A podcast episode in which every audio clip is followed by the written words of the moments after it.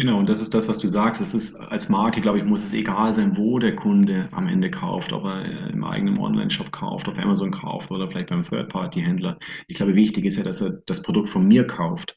Und das muss entscheidend sein, das muss im Fokus sein. Und, und darum muss ich im Prinzip meine interne Struktur auch entsprechend ausrichten, um auch diese internen Konflikte und dieser oft dieser Channel-Konflikt, den ich ja habe zwischen vielleicht eigener Online-Shop versus Amazon oder eigene eigene Online-Shop versus Third-Party-Händler, das darf gar nicht stattfinden, denn ich muss schauen, dass ich den Kunden einfach auf seiner, auf seiner äh, Journey erreiche.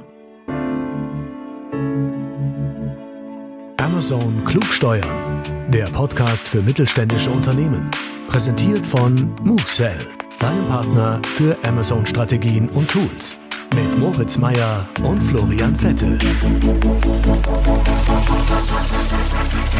Heute zu Gast Benjamin Appensee von der Victorinox AG. Die Victorinox AG mit Sitz in Ibach in der Schweiz verkauft seit 1884 die bekannten Schweizer Taschenmesser. Darüber hinaus aber auch noch diverse weitere Produkte, wie zum Beispiel eine Linie von Uhren, Gepäckstücken, Parfums und so weiter. Ich spreche mit Ben unter anderem darüber, wie er das globale Marktplatzmanagement für Victorinox aufbaut wie wichtig ein vernünftiges Channel Management, also die Kontrolle der Distribution dabei ist und welche besonderen Amazon-Programme man als Vendor kennen sollte. Ben ist ein absoluter Experte für Marktplatzstrategien und teilt im Podcast viele interessante Infos aus Sicht einer global agierenden Marke. Jetzt direkt rein in die Folge. Viel Spaß Podcast mit Ben. Heute zu Gast Benjamin Appenseth von Victorinox. Moin Ben, schön, dass du da bist. Hi Flo, guten Morgen. Erzähl doch mal, wer bist du und was machst du? Ja, mein Name ist Benjamin Appenseet. Ich verantworte seit knapp vier Jahren das Online-Marktplatzgeschäft der Firma Victorinox. Und neben den Online-Marktplätzen wie Amazon, Otto, eBay, Galaxus und so weiter liegen auch die Pure Online-Accounts äh, in meiner Verantwortung. Was sind Pure Online-Accounts für uns? Zum Beispiel ja, Webshops mit einer starken Domain, die einen starken Bezug hat zu unseren Messern, wie zum Beispiel meintaschenmesser.de oder schweizermessershop.de. Sind die von euch dann oder ähm, sind das quasi Partner von euch? Das sind im Prinzip normale Händler, die sich aber vor vielen Jahren, als wir noch nicht so digital unterwegs waren, diese Domains gesichert haben. Und ähm, die jetzt natürlich eine, doch eine Relevanz haben im Markt. Ah, okay. Und, und ist das Entschuldige. und, und, die dann einfach für uns eben Messer verkaufen, aber auch teilweise geht es auch stark in die Personalisierung rein. Mhm.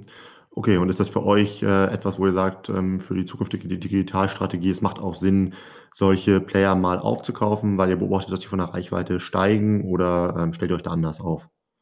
Ist aktuell noch, noch kein Thema. Ähm, ja, aktuell kein Thema für uns. Okay. Dann erzähl doch mal ähm, ein bisschen was über Victorinox. Äh, also was, was macht ihr überhaupt? Die Schweizer Taschenmesser kennt, äh, glaube ich, jeder, hatte jeder schon mal in der Hand, aber da hört ja noch deutlich mehr dahinter. Genau, also Victorinox wurde ähm, 1884 äh, wurde die Messerschmiede von Karl Elsner gegründet. Ähm, wir sind im, in Ibach im Kanton Schwyz, also in der Innerschweiz, in, in der Zentralschweiz, ähm, haben wir unser Headquarter umgeben von ganz vielen Bergen und äh, damals, 1884, war tatsächlich, man glaubt es wahrscheinlich kaum, die Schweiz eines der ärmsten Länder in Europa. Und der Herr Elsner, der da auch äh, damals natürlich gelebt und aufgewachsen ist, ähm, dem war das ein Dorn im Auge, dass die, die, die Arbeiter abwandern, alle ins Ausland. So hat er sich entschieden, damals diese Messerschmiede zu gründen. Und dann äh, sieben Jahre später, 1891, wurde dann eigentlich erstmals das, das erste Schweizer Messer an die, an die Armee geliefert. Und 1897 folgte dann eigentlich das bekannte oder heute sehr bekannte Offiziersmesser und Sportmesser. Heute ist Victorinox ein globales Unternehmen. Wir sind mit fünf Produktkategorien äh, am Markt unterwegs. Äh, klar, die Schweizer Taschenmesser, die jeder kennt. Wir haben einen sehr, sehr großen Bereich äh, mit Haushalts- und, und, Berufsmessern. Und dann äh, produzieren wir noch, wir haben eine eigene Uhrenmanufaktur, eine eigene äh, Gepäckdivision und Parfüms. Aber klar, das Schweizer Taschenmesser gilt für uns als Kernprodukt und ist wegweisend in der Entwicklung aller Produktkategorien. Wenn ich mir so eure Online-Strategie anschaue, hattest du eben schon in der Einleitung erzählt, äh, ihr habt, denke ich, denke ich mal, ein sehr großes Händlernetzwerk, macht aber auch einiges äh, über Marktplätze. Jetzt hast du schon einige genannt. Wie schaust denn du äh, darauf, gerade jetzt was die Online-Strategie angeht? Sind die Händler nach wie vor extrem wichtig für euch? Macht ihr immer mehr selbst, vielleicht auch über Marktplätze? Wie sieht es da mit eurer anderen Online-Strategie aus? Also wir beschäftigen uns zurzeit natürlich, wie wahrscheinlich viele oder die meisten Endkunden oder Endkonsumentenmarken ausgiebig und, und sehr, sehr intensiv mit der Digital Consumer Journey, weil wir natürlich auch einen rasanten Wechsel unserer Kunden zu den digitalen Kanälen feststellen. Klar, das wurde jetzt natürlich in den letzten Jahren sehr, sehr verstärkt durch die äh, Corona-Pandemie. Aber wir sehen eben und wir merken, dass sich das Kaufverhalten geändert hat und dass sich da mit dieser Entwicklung auch für uns sehr, sehr also viele neue Chancen ergeben. Und für uns geht es im Prinzip darum, so ein gesamtheitliches digitales Kunden- oder Markenerlebnis zu schaffen. Und äh, demnach legen wir einen sehr, sehr hohen Fokus auf unsere eigene äh, Endkundenkommunikation. Und da gehören natürlich unsere eigenen Online-Shops dazu. Aber trotzdem natürlich durch den starken Wachstum und Relevanz der, der Marktplätze äh, auf globaler Ebene, auf globalem Level, ähm, sind das für uns natürlich auch sehr, sehr strategisch wichtige Partner für uns. Was sind da so die, die wichtigsten Marktplätze für euch? Also klar, in, in, der westlichen Welt führt vermutlich kein Weg an, an Amazon vorbei. Äh, und, und drüben in China hat natürlich die, die Plattform JD und äh, Tmall eine große Relevanz für uns. Und auch da drüben merken wir eine Veränderung, äh, dass da auch immer wieder neue Player auf den Markt kommen, wie eigentlich hier in Europa auch. Klar, in Europa gilt sicher noch zu nennen, äh, Otto ist eine große Plattform in, in Deutschland, aber auch eBay ist für uns ein, ein großer Absatzkanal. Und dann neue Marktplätze, wie jetzt auch zum Beispiel der für, vor zweieinhalb Jahren gestartete Partner Galaxus aus der Schweiz, die in Deutschland mittlerweile auch sehr, sehr erfolgreich Fuß gefasst haben. Wir merken auch, dass immer mehr neue Marktplätze entstehen. Ich hatte neulich mit einem Unternehmen aus dem Fitnessbereich gesprochen und äh, die sagt mir, dass gerade auch Decathlon beispielsweise, die sich auch im Sport- und Outdoor-Segment befinden, an einem eigenen Marktplatz äh, arbeiten. Das scheint momentan ja stark zu steigen. Also die Anzahl an relevanten, äh, beziehungsweise die Anzahl an Marktplätzen, wie relevant dann äh, einzelne werden oder wie viele relevante es später gibt, muss man mal schauen. Ähm, aber auf jeden Fall eine spannende Entwicklung. Ja, sehen wir auf jeden Fall auch so. Also genau wie du sagst, die, die Anzahl Marktplätze steigt. Ähm, und dann die Frage ist, welcher ist dann relevant? Wo, wo allokiere ich meine, meine Ressourcen hin intern? Und das ist tatsächlich immer wieder ein großes Thema. Und auf welchen Zug springe ich auf und, und wo warte ich vielleicht erstmal ab und, und, und, und ähm, beobachte den Markt. Bei welchen Marktplätzen ist die Relevanz schon so hoch, dass ihr da ähm, intern ja wirklich auch viele Ressourcen zuweist, vielleicht sogar einzelne Verantwortungen nur auf einzelne Kanäle begrenzt? Ähm, also gibt es das bei euch überhaupt schon? Eigentlich nicht. Klar, es steht in, im, im, Fokus, ist natürlich Amazon, das ist keine, keine, keine Frage. Ähm, aber jetzt zu sagen, ähm, ja, also wir wissen mit welchen Marktplätzen, wo wir in den nächsten äh, Jahren äh, präsenter sein möchten und auch unsere Produktpräsentation verbessern möchten. Aber ähm, ja, das sind die Marktplätze, die du heute natürlich in den, in den Top 10, Top 20 wiederfindest. Und wie lange, äh, ich meine, du hattest es anfangs schon gesagt, wie lange bist du jetzt bei äh, Victorinox? Seit knapp vier Jahren verantworte ich das äh, Marktplatzgeschäft. Und äh, war da die technische Infrastruktur vor vier Jahren schon so weit, dass die Anbindung an sich überall problemlos nötig war? Oder musstet ihr euch da von der technischen Infrastruktur noch äh, stark wandeln jetzt in den vier Jahren? Und wie happy bist du so mit dem aktuellen Stand? Also tatsächlich war vor vier Jahren eigentlich noch gar keine große Infrastruktur da. Man hatte eine, eine Geschäftsbeziehung mit Amazon, aber alle anderen Marktplätze waren eigentlich, äh, wurden gar nicht betreut, aktiv betreut. Auch heute ist es noch so, dass das, äh, klar, das Thema Daten äh, ein sehr, sehr großes, wichtiges, zentrales Thema ist bei uns intern. Äh, wir werden dieses Jahr ein neues globales PIM-System äh, lancieren und ähm, um dann eben auch Marktplätze besser äh, zu steuern und, und unsere Präsenz der Marke da voranzutreiben. Heute wird das Geschäft meistens von, von Third-Party-Sellern, also Händlern von uns, ähm, übernommen und abgewickelt. Okay. Aber die Strategie scheint da ja schon so ein bisschen sichtbar zu werden, ähm, wo es denn dann in ein paar Jahren voraussichtlich stehen wird. Dann lass uns doch gerne mal ein bisschen genauer über Amazon sprechen. Führ uns doch mal ähm, ja, durch den Amazon-Verkäufer Victorinox. Wie seid ihr aufgestellt? Naja, Amazon ist natürlich wichtig für uns, aber also in zweierlei Hinsicht. Zum einen äh, natürlich Amazon als Kunde. Wir haben in, in, in den meisten globalen äh, Ländern global eine, eine Vendor-Beziehung zu Amazon.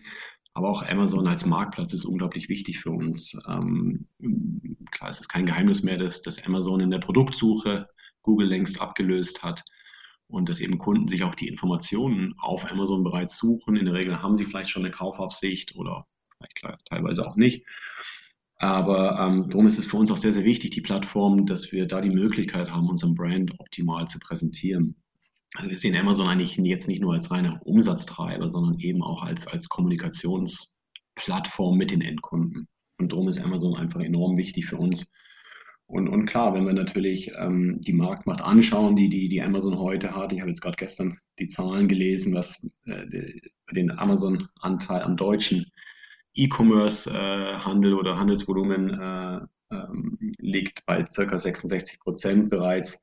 Also ist immens. Äh, und da führt natürlich auch kein Weg vorbei. Da, äh, also da stellt sich für uns nicht die Frage, ob wir in irgendeiner Form mit Amazon zusammenarbeiten, sondern die Frage ist, wie wir uns stellen, wie wir mit Amazon zusammenarbeiten. Und da spielt sicherlich auch eine große Rolle, wie du schon sagtest, ähm, wie mit den Händlern äh, verfahren wird. Ne? Denn ähm, du sagtest schon, primär seid ihr auch irgendwie, was die Plattform angeht, natürlich über äh, Händler präsent, nehmt das jetzt immer weiter selbst in die Hand. Ähm, wie seid ihr denn da aktuell, wie, wie geht ihr denn aktuell damit um? Da sind ja sicherlich irgendwie diverse Händler auf der Plattform für euch aktiv. Genau, also das ist heute so, wie wahrscheinlich bei 90, 95 Prozent der Hersteller so, dass eben die äh, Händler sich einfach an die ASIN mit, mit dranhängen, vielmals. Ähm, das ist eine Sache. Und zum anderen wollen wir aber versuchen, die, gerade wenn es um neue, neue Produkte geht, Neuheiten ähm, lancieren, dass wir im Prinzip die Ersten sind, die den, den Artikel auf Amazon anlegen, um da eben auch die, die Content-Hoheit zu haben und von Anfang an mit, mit äh, gutem Content äh, auftreten können auf Amazon. Das geht dann wahrscheinlich so ein bisschen Richtung, also gibt es denn Richtung Sortimentsstrategie, wo wir mal kurz drüber sprechen können. Äh, gibt es denn so Amazon Exclusive Items bei euch, die wirklich erstmal auch nur auf Amazon angeboten werden, für, von euch bewusst als erstes angeboten werden? Also führen uns doch mal kurz so durch eure Sortimentsstrategie mhm. in Bezug auf Amazon. Also für uns eigentlich so, dass wir sagen, Amazon hat Zugriff auf das gesamte Vollsortiment, denn äh, für uns ist, äh, ist klar, wenn wir den Artikel nicht äh, aktiv auf Amazon vermarkten, dann wird das einer der Händler machen. Und dann haben wir eben, wie gesagt, nicht die, die gleiche Content-Qualität, äh, die, äh, die wir dann im Prinzip auf der, auf der Produktdetailseite haben, wie wir es eigentlich haben möchten. Und darum ist für uns eigentlich so, dass wir neue Neuheiten, neue Artikel grundsätzlich äh, selber auf, auf Amazon hochladen, ähm, um dann eben auch sicherstellen zu können, dass sie, dass sie äh, in den Brand äh, Guidelines, den Content Guidelines entsprechen und, und der Kunde natürlich auch die Informationen findet, äh, die er am Ende sucht. Ja. Wie viele Artikel sind das, die da so bei euch ähm, im Jahr neu kommen? Weil ich weiß gerade nicht genau, wie groß euer Sortiment ist, ne, aber viele der Zuhörer haben sicherlich mehrere tausend Artikel. Das braucht natürlich auch interne Ressourcen. Ähm, wie macht ihr das denn? Genau, also aktuell, naja, natürlich ähm, wissen wir, welche Artikel äh, auf Amazon sind. Ähm, und, und es ist ja heutzutage Prinzip einfach ist, sich die, die Daten runterzuziehen von Amazon, wie viele Bullet Points habe ich, wie viele Bilder habe ich auf jeder ASIN bereits angelegt und dann kann ich da kontinuierlich äh, dran verbessern und das kann ich als Unternehmen im Prinzip äh, sagen, ich mache das extern oder, oder, oder ich mache das äh, intern selber. Okay, dann hätte ich noch eine Frage ähm, bezüglich äh, eurer aktuellen Amazon-Präsenz. Ähm, für viele Vendoren ein großer Painpoint. Ähm, das Thema Lager und äh, Versand. Da erzählte, sagtest du mir, ihr nutzt das Bix-Programm. Ähm, erzähl doch gerne mal A, was damit gemeint ist und B, was euch das bringt. Genau, also wir haben jetzt vor einem knappen halben Jahr ein großes äh, vollautomatisiertes Logistikzentrum bei uns am Standort in, in Betrieb genommen. Von da aus wickeln wir auch die, die Amazon-Logistik ab. Ähm, was das Europageschäft angeht, so ist richtig, so haben wir die, die äh, Logistikleistungen konsolidiert. Also wir nutzen von Amazon das PIX-Programm. Ähm, PIX steht für äh, Pan-EU Inbound Consolidation Service. Das ist ein Programm, das Amazon im Prinzip den Vendoren anbietet, zu sagen, hey, ihr könnt im Prinzip nur in ein Lager pro Land einliefern und wir machen dann die Verteilung jeweils. oder sogar auf Europaebene zu sagen, ey, wir liefern nur ein Lager in, zum Beispiel in Deutschland und Amazon verteilt dann die Ware europaweit intern in ihre eigenen ähm, FCs. Das ist ein Service, ein Programm, äh, das man nutzen kann von Amazon. Und ähm, für uns hat das Sinn gemacht, äh, diese Umstellung. Es hat äh, in zweierlei Hinsicht. Zum einen ist, dass wir natürlich dadurch auch eine starke Konsolidierung der Auftragseingänge haben. Das heißt, im Prinzip bündelt Amazon natürlich auch die, die Aufträge. Wir haben nur noch eine Lieferadresse. Das heißt, wir können auch äh, das Volumen der, der, der Bestellung sammeln und im Prinzip an dieses eine FC die Ware dann schicken. Und zum anderen fällt natürlich auch Komplexität weg. Wir alle wissen das, wie, wie schwierig das vielleicht teilweise ist, auch die Belieferung der Läger in, in der Tschechei und, und Polen. Und das ist dadurch natürlich weggefallen in dem Moment für uns. Klingt auf jeden Fall nach einer ordentlichen äh, Erleichterung. Und das wird für den einen oder anderen Vendor sicherlich total interessant sein. Also ich glaube, das ist der, der, der Punkt, was ich auch anderen Händlern und, und, und Herstellern, Vendoren mitgeben möchte, ist, ich glaube, es gibt Amazon, bei Amazon gibt es fast für, für jedes Anliegen eigentlich eigene Programme, wo oft auch die Vendor-Manager gar nicht Bescheid wissen und drüber über all die Programme. Und, und ich glaube, darum ist es wichtig, auch im, im offenen Austausch zu stehen mit den Vendor-Managern und, und im Prinzip die Probleme oder die Problemstellung sauber darzustellen und dann im Prinzip den, den Vendor-Manager ähm, zu beauftragen, soll auch schauen, was es intern für Programme gibt oder was es für Möglichkeiten gibt, diese Probleme einzudämmen. Und für uns war das auf jeden Fall das äh, Pix-Programm, was uns sehr, sehr geholfen hat. Erleben wir auch häufig. Also da lohnt es sich auf jeden Fall nachzufragen, sich mit anderen Vendoren auszutauschen, wer nutzt was, ähm, damit man dann eben gezielt darauf ansprechen kann in den Gesprächen mit Amazon. Lass uns doch noch mal ein bisschen über ähm, ja, eure internen Teams sprechen. Sicherlich irgendwie ähm, ja, gibt es bei euch eine Zusammenarbeit, äh, Sales, Marketing und so weiter. Ähm, hol uns doch da mal so ein bisschen ab, mhm. ähm, wie ihr da intern zusammenarbeitet, wer überhaupt irgendwie an dem Thema arbeitet und wie ihr da aufgestellt seid. Genau, also heute ist es so, dass wir natürlich äh, durch unsere globale Präsenz, sage ich mal, in, in ziemlich allen Ländern auch, auch physisch unterwegs sind. Das heißt, wir haben Ländergesellschaften in, in, äh, in vielen Ländern, die dann auch lokal mit Amazon ähm, verhandeln, aber natürlich auch das, das Produktsortiment steuern. Nichtsdestotrotz arbeiten wir intensiv an der, an der Harmonisierung, Konsolidierung auch der, der Aktivitäten bei Amazon. Das ist zum Beispiel, dass wir im Headquarter neuerdings den, den Content zum Beispiel für, für global, für die globalen Aktivitäten zur Verfügung stellen. Wir versuchen hier im Prinzip den globalen Content raus aus dem Headquarter zu steuern und dann an die entsprechend an die Ländergesellschaften zu verteilen. Man sieht ja auch im Prinzip, dass Amazon diesen gleichen Konsolidierungsweg einschlägt und dem folgen wir uns und versuchen uns auch dementsprechend organisatorisch aufzustellen. Jetzt haben wir gehört in, in Nordamerika, dass, dass Amazon im Prinzip das, das Nordamerika-Geschäft äh, konsolidiert, das heißt Mexiko, äh, USA, Kanada und Brasilien wird künftig im Prinzip aus, aus den USA raus betreut.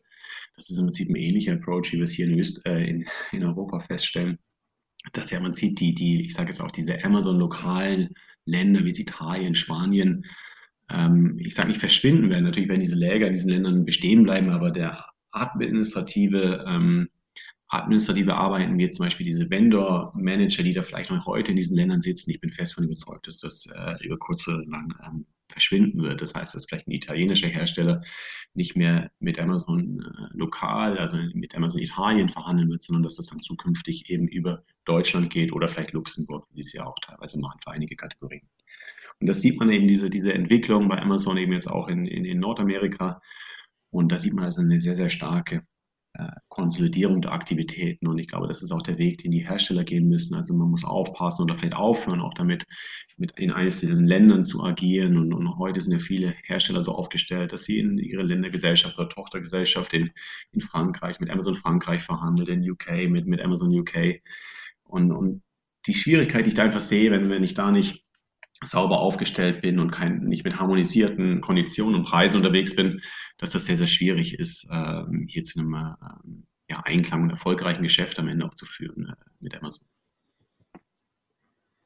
Das heißt, grundsätzlich, wenn ich das mal so zusammenfasse, geht es bei euch wirklich um die Umstrukturierung von den länderspezifischen autarken Teams hin zu einer globaler Verwaltung, zu einer globalen Verwaltung über euer Headquarter, wahrscheinlich dann gesteuert von dir und deinem Team. Genau. Ist das richtig zusammengefasst? Genau, das kann man so zusammenfassen. Wie gesagt, mit, mit Content äh, ist uns das schon sehr, sehr gut gelungen. Auch jetzt die Advertising-Aktivitäten zentralisieren wir gerade global. Wir bauen gerade oder arbeiten gerade sehr, sehr intensiv an einem, an einem globalen Reporting-Tool. Und operativ, ähm, das ist natürlich jetzt die Frage, wie weit macht es Sinn, Amazon global rauszusteuern? Ähm, aber auch da versuchen wir möglichst diesen Weg zu gehen mit, einer globalen Sortimentssteuerung, mit einer globalen, auch global die, die, die ähm, Terms zu harmonisieren. Okay, sehr, sehr, sehr spannend. Dann bin ich mal gespannt, ähm, was euch da noch so für Hürden ähm, begegnen und wie ihr die löst. Und das umfasst ja sicherlich noch mehr als ähm, Content, obwohl das natürlich irgendwie ein wesentlicher Bereich ist. Ähm, siehst du da irgendwo noch besonders große Herausforderungen, die jetzt ein Hersteller, der sich das anhört und der möchte auch diese globalisierte Verwaltung erreichen, ähm, was da noch irgendwie größere Punkte sind, die man, die man lösen muss?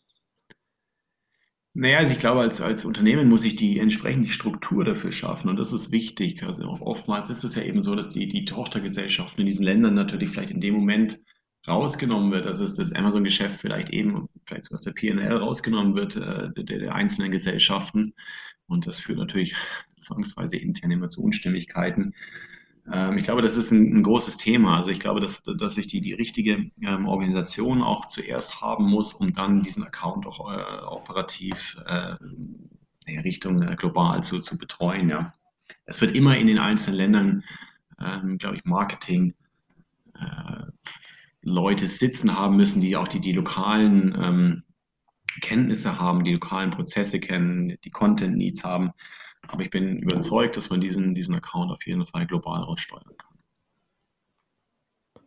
Was wir häufig dabei beobachten, ähm, dass äh, wenn dann die verschiedenen Länderteams zusammenkommen, dass es da je nach Land teilweise noch extreme Unterschiede gibt in der Wahrnehmung ähm, von diesem Kanal. Manchmal sitzt irgendwie der Kanal noch komplett auf dem Sales äh, oder ist dem, komplett dem Sales-Team zugeordnet, die da wirklich einen reinen Abverkaufskanal sehen, aber nicht ansatzweise irgendwie da äh, eine vernünftige Strategie, ein vernünftiges Wachstum, eine nachhaltige Strategie umsetzen. Ähm, das ist tatsächlich äh, sicherlich auch so ein Punkt, wo viele Unternehmen erstmal umdenken müssen und teilweise wahrscheinlich auch verkrustete Strukturen da aufbrechen müssen, damit das irgendwie funktionieren kann und alle an einem Strang ziehen. Auf jeden Fall, auf jeden Fall. Also das ist genau das, was du, was du sagst. Also für uns Amazon ist ganz klar ein Sales Channel und darum auch im, im Sales angegliedert. Aber das sind natürlich diese internen Konflikte, die man immer wieder hat. Äh, einige Länder sind vermutlich schon weiter mit dem internen Know-how äh, von Amazon, die, die vielleicht auch eine intensivere Zusammenarbeit haben mit, mit Amazon. Dann gibt es andere Länder, äh, die vielleicht erst noch in den Kinderschuhen stecken in der Zusammenarbeit. Und das macht es dann sehr, sehr schwierig. Und wenn ich dann auch noch mit unterschiedlichen Preisen bei Amazon agiere, so dass dann die, das, was dann die, die Cross-Border-Aktivitäten von Amazon zur Folge hat, ist der interne Konflikt natürlich vorprogrammiert. Und das ist eigentlich genau das, was, was Amazon ja auch so stark macht, diese äh, konsolidierten Sourcing-Möglichkeiten, die sie ja haben, dass sie im Prinzip ja sofort sehen, in welchem Land habe ich die Möglichkeit, Produkt A oder Produkt B von dem Lieferanten günstiger zu sourcen und da hat Amazon auch kein Problem mit, äh, über Nacht im Prinzip ihre Sourcing-Aktivitäten ähm, zu ändern, respektive dahin zu allokieren, wo sie den günstigsten Einstandspreis haben. Definitiv. Sicherlich auch nochmal so ein Thema aus der Sales-Denkweise, was man da angehen müsste ähm, oder was man sich bei vielen angehen muss, ist, dass mehr Händler nicht immer besser ist. So, das gilt vielleicht für gewissermaßen für einen stationären Absatz, äh, aber auf Plattformen wie Amazon ist das natürlich äh, Gift, weil ähm, einfach nur alle sich quasi, wie du am Anfang schon gesagt hast, auf eine Asin treffen und sich dann im schlimmsten Fall im Preis runterbieten. Ähm, das heißt für den Sale, äh, für die Sales-Mitarbeiter mehr Händler ist digital, besonders bei Marktplatzstrategien, nicht unbedingt immer besser, ne, wie das vielleicht bei stationären der Fall ist. Absolut. Also das ist natürlich, je mehr Händler ich habe, desto schwieriger ist es, ein Stück weit äh, das zu kontrollieren.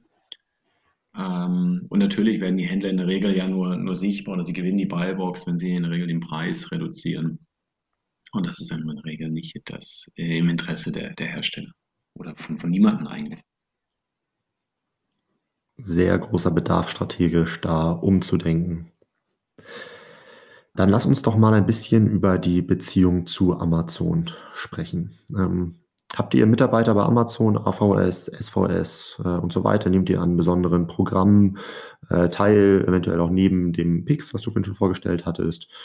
Äh, führ uns da doch gerne mal so ein bisschen durch. Genau, also aus meiner Erfahrung her kann ich sagen, dass die Beziehung zu Amazon sich in den letzten Jahren deutlich verbessert hat. Also ich glaube, noch vor sieben, acht Jahren war das viel, viel schwieriger mit Amazon, glaube ich, auch zu, zu verhandeln, zu reden. Ähm, und dass die äh, auch Amazon darauf aus ist, dass es, äh, dass das eigentlich nur miteinander geht und dass eine Win-Win-Situation entstehen muss, um das Geschäft erfolgreich zu führen. Also diesen Eindruck habe ich gewonnen in den letzten Jahren.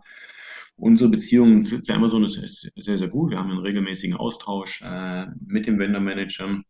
Aber klar, wie, wie, du sagst, wir nehmen auch an, äh, an diesem Programm teil. Wir haben ein AVS. Ähm, in den USA ähm, haben wir auch äh, entsprechend die, die ähnliche Services.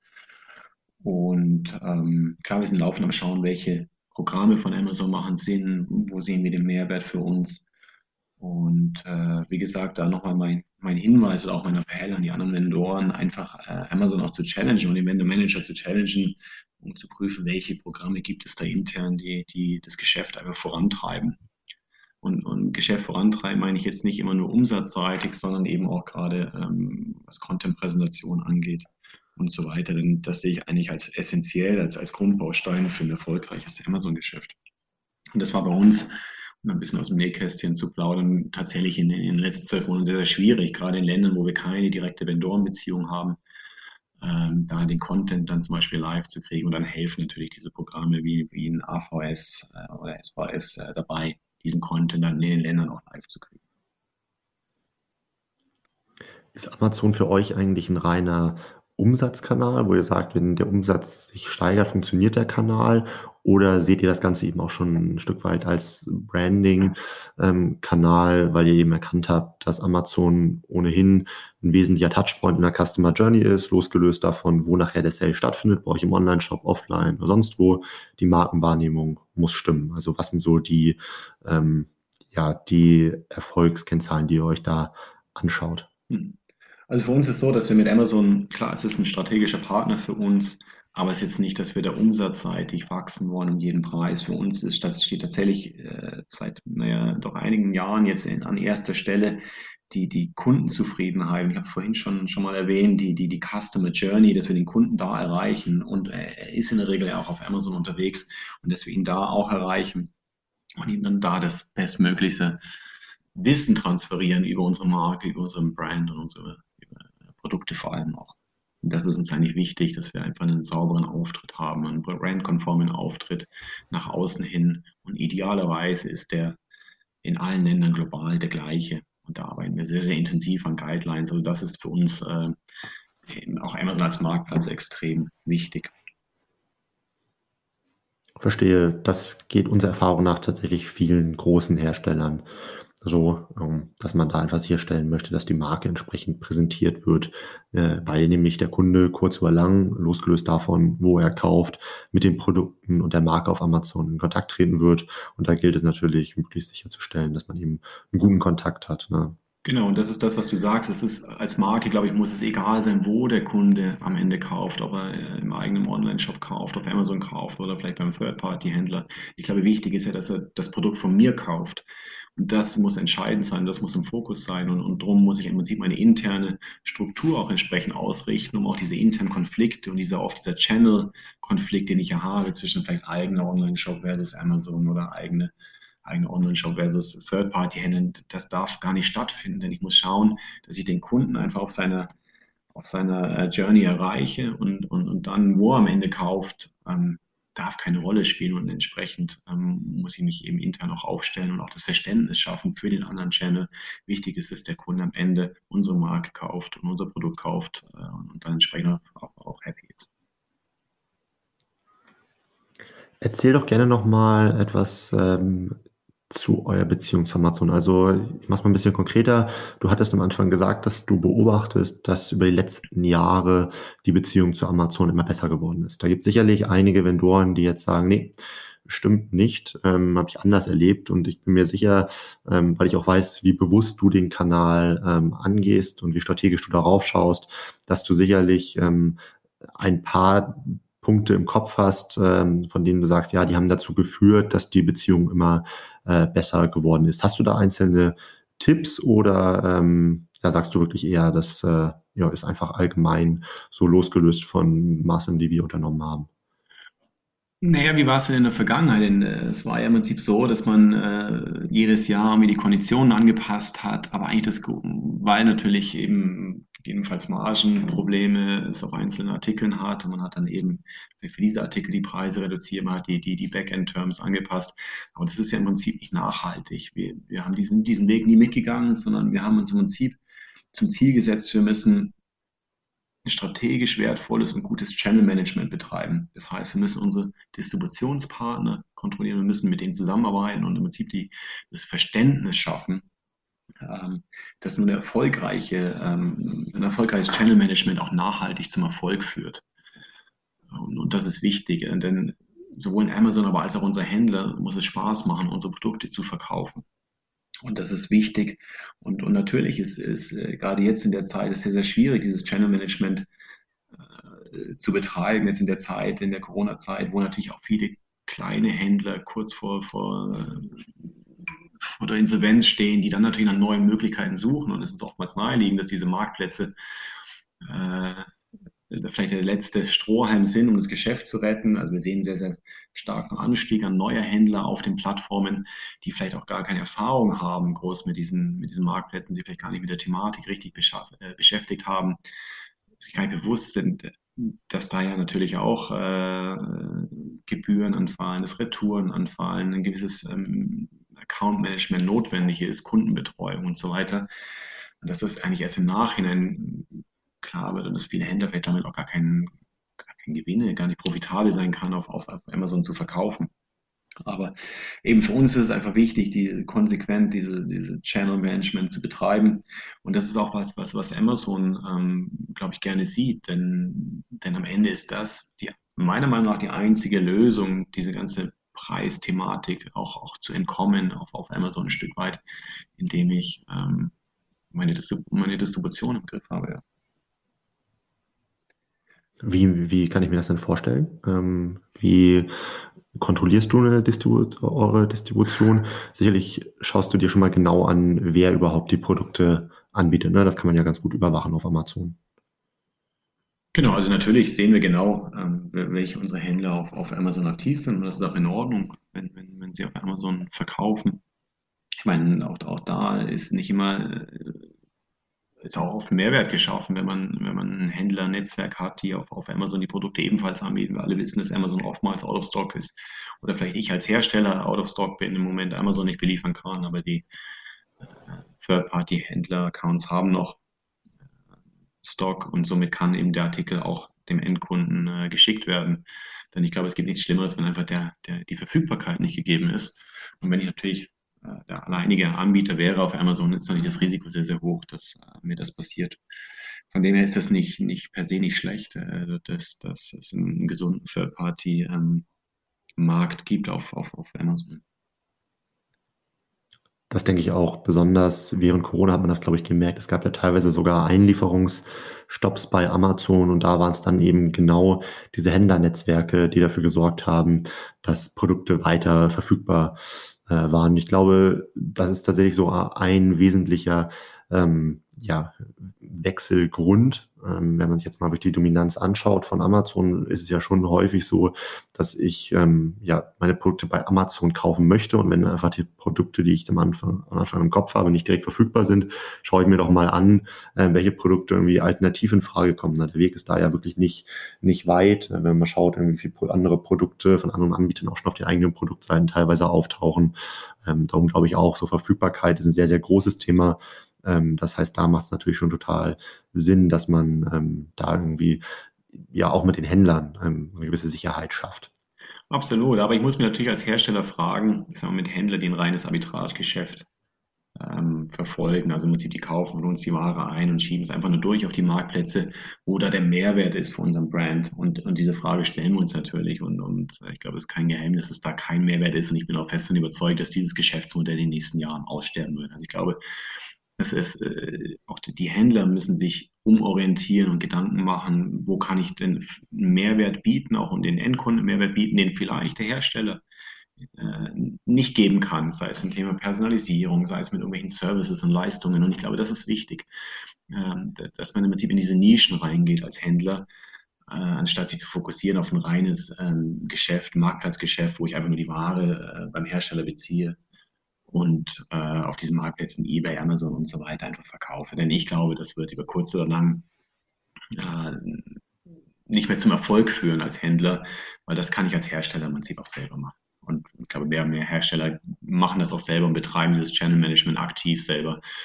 Von dem her bin ich überzeugt, dass ich mir als Händler die, die Gedanken machen muss, wo kann ich dem Brand oder dem Endkunden eine Zusatzleistung geben, bieten oder kann ich das? Und äh, wenn ich es kann, dann soll ich es tun. Aber wenn ich es nicht kann, glaube ich, brauche ich in dieses Geschäft nicht reingehen. Gibt es da gute Beispiele von Händlern von euch, die das online schon vernünftig umsetzen, wie ihr euch das als Marke vorstellt, beziehungsweise wo ihr dann einen klaren Mehrwert äh, seht? Ich glaube auf jeden Fall. Also wir, ich habe vorhin äh, ganz zu Beginn, glaube ich, zwei, drei Online-Shops genannt, ähm, die eben gerade sehr, sehr stark und sehr, sehr gut in dem Thema Personalisierung sind. Äh, oftmals, wir liefern die dem Kunden noch, äh, bieten die Personalisierung mit Next Day Delivery an. Das heißt, der Kunde kann bis 13, 14 Uhr die Bestellung aufgeben. Am nächsten Morgen hat er bereits das personalisierte Messer. Äh, das ist sicher ein Service, den wir nicht bieten können. Das Thema Personalisierung kann Amazon nicht bieten äh, für, unser, für unseren Bereich. Und das ist sicher ein Mehrwert, äh, auch für uns als Brand. Also ich glaube, da gibt es ja eben, wie gesagt, genug, genug Beispiele. Und auch in, was dieses Thema Personalisierung an, angeht, auch da gibt es immer wieder neue Technologien mit, mit Fotodruck auf den Messern und so weiter, die, glaube ich, auf jeden Fall Zukunft sind und wo auch ein Markt für da ist. Und das sind für mich genau diese Nischen, wo, wo, wo die Händler reingehen müssen und diesen Mehrwert für den Brand geben. Und das reine Durch, Durchschiebegeschäft, äh, Arbitragegeschäft, das muss, äh, kann, kann man weglassen, meiner Meinung nach. Ja, sehe ich ähnlich. Erzähl mal kurz, was ist mit dem Fotodruck gemeint? Ist es etwas, was dann die Händler für euch ausführen? Genau, also der Händler bezieht im Prinzip die, die, die Messer, die normalen Standardmesser von uns. Ich kann dann auf der Händlerwebseite ähm, Foto von mir, von mir oder von einem Tier oder was auch immer hochladen und, und der Händler zum Beispiel druckt dann dieses, dieses Foto auf das Messer drauf. Also ich habe eine sehr, sehr tolle oder spannende Möglichkeit, das Messer zu personalisieren. Denn ich sage mal einen Namen drauf oder so. Das ist jetzt was, was es schon seit vielen Jahren gibt, aber das ist jetzt was, was wirklich, glaube ich, sehr innovativ ist. Und ich glaube, der Händler das auch sehr, sehr erfolgreich umsetzt und den Markt anbietet. Und das ist auch für uns als Brand ein Mehrwert, denn das ist ein Service, den wir nicht bieten können. Ob wir diesen Service vielleicht irgendwann selber mal anbieten werden in, in ein paar Jahren, kann ich nicht sagen. Aber Fakt ist, dass wir es heute nicht können und somit der Händler auf jeden Fall eine, eine starke Daseinsberechtigung hat. Absolut, ein sehr treffendes Beispiel. Auch das ist ja mit Personalisierung, obwohl das natürlich auf Amazon mittlerweile im Rahmen möglich ist, ähm, noch alles andere als irgendwie so richtig ausgereift ähm, und angenehm für den Endkunden. Und da ja, bin ich absolut bei dir, macht total Sinn, irgendwie, wenn da Händler reingehen und dann irgendwie ergänzend mit zu dieser Beratungskomponente eben auch noch solche irgendwie Personalisierungsservices anbieten, das ist ja ein ganz, ganz klarer Grund, das nicht irgendwie bei Amazon zu kaufen, sondern dann mit bei dem Händler. Genau. Gut, ähm, Ziele für die nächsten Jahre. Wahrscheinlich ist es die, ich nehme es mal vorweg, wahrscheinlich ist es die globale Steuerung, ähm, was den Kanal Amazon ähm, angeht. Also wie schaust du auf die nächsten Jahre? Was sind deine äh, Hauptziele? Genau, wie gesagt, Channel Management, das habe ich schon genannt und glaube ich, haben wir ausführlich darüber geredet. Das ist sicher ein sehr, sehr großes Ziel und, und auch natürlich Herausforderung für uns. Dann glaube ich aber auch, dass wir den ganzen Bereich Omnichannel vorantreiben müssen. Also unsere Offline- und Online-Aktivitäten müssen harmonisieren, müssen ineinander greifen. Das ist sehr, sehr wichtig für uns. Und klar, auf den, auf den ähm, Kunden Amazon bezogen ist es natürlich das ganze Thema Harmonisierung. Wo kann ich Synergien zwischen den Ländern nutzen? Ein großes Thema. Was meinst du konkret mit irgendwie so Strategie on, offline, online, irgendwie müssen harmonisieren, äh, übereinstimmen? Naja, ich glaube doch, dass sich auch in, in wir haben ähm, über 60 eigene Retail-Stores global, dass auch die gleich kommunizieren oder wir wollen da ähnliches kommunizieren, wie wir es auf Amazon tun, wie wir es in unserem eigenen Online-Shop tun, wie wir es bei großen, wichtigen Third-Party-Accounts tun. Also, dass wir eine einheitliche Kommunikation haben nach draußen, das gleiche Thema bespielen. Ähm, also wirklich diesen 360-View ähm, ähm, auch, auch dem Kunden vermitteln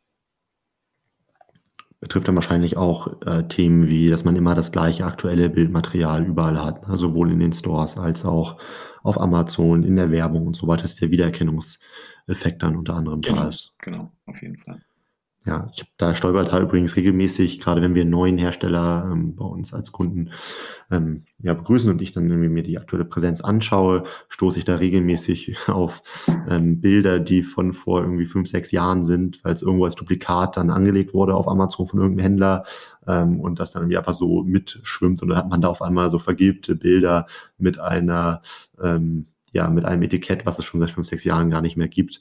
Ähm, das ist, denke ich mal, irgendwie ein, ein großer, wichtiger Punkt, dass man das halt irgendwie kontrolliert, dass die Darstellung überall möglichst, möglichst gleich ist. Auf jeden Fall. Ich glaube, das ist, dann erziele ich den, den optimalen Erfolg und auch da komme ich gerne wieder auf die, die Consumer Journey zurück. Nur dann erreiche ich den Punkt, äh, den, den Kunden auch äh, so, wie ich ihn erreichen möchte und dass es am Ende auch zum Kaufabschluss führt. Ich bin jetzt eigentlich schon mit der letzten Kategorie angekommen, nämlich das Thema Learnings und Wissen. In der letzten, Im letzten Punkt gehen wir eigentlich äh, immer mal so ein paar Punkte durch, ähm, was du anderen Vendoren auch empfehlen würdest, was möglicherweise Dinge sind, die du gerne früher gewusst hättest, äh, Tipps und Tricks. Ähm, was fällt dir dazu ein?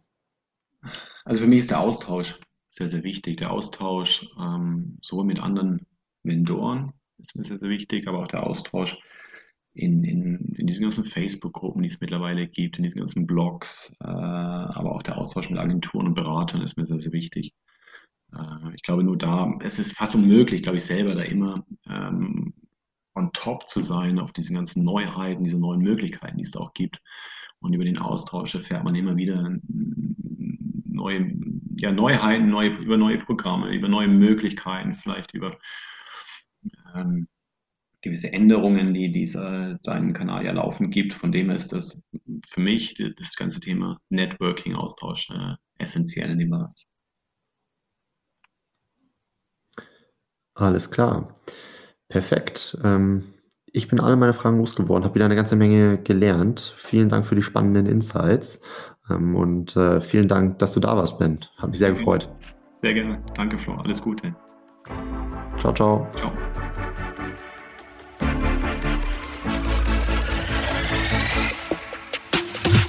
Möchtest noch mehr lernen und immer up to date sein? Dann folge MoveSell auf YouTube und LinkedIn.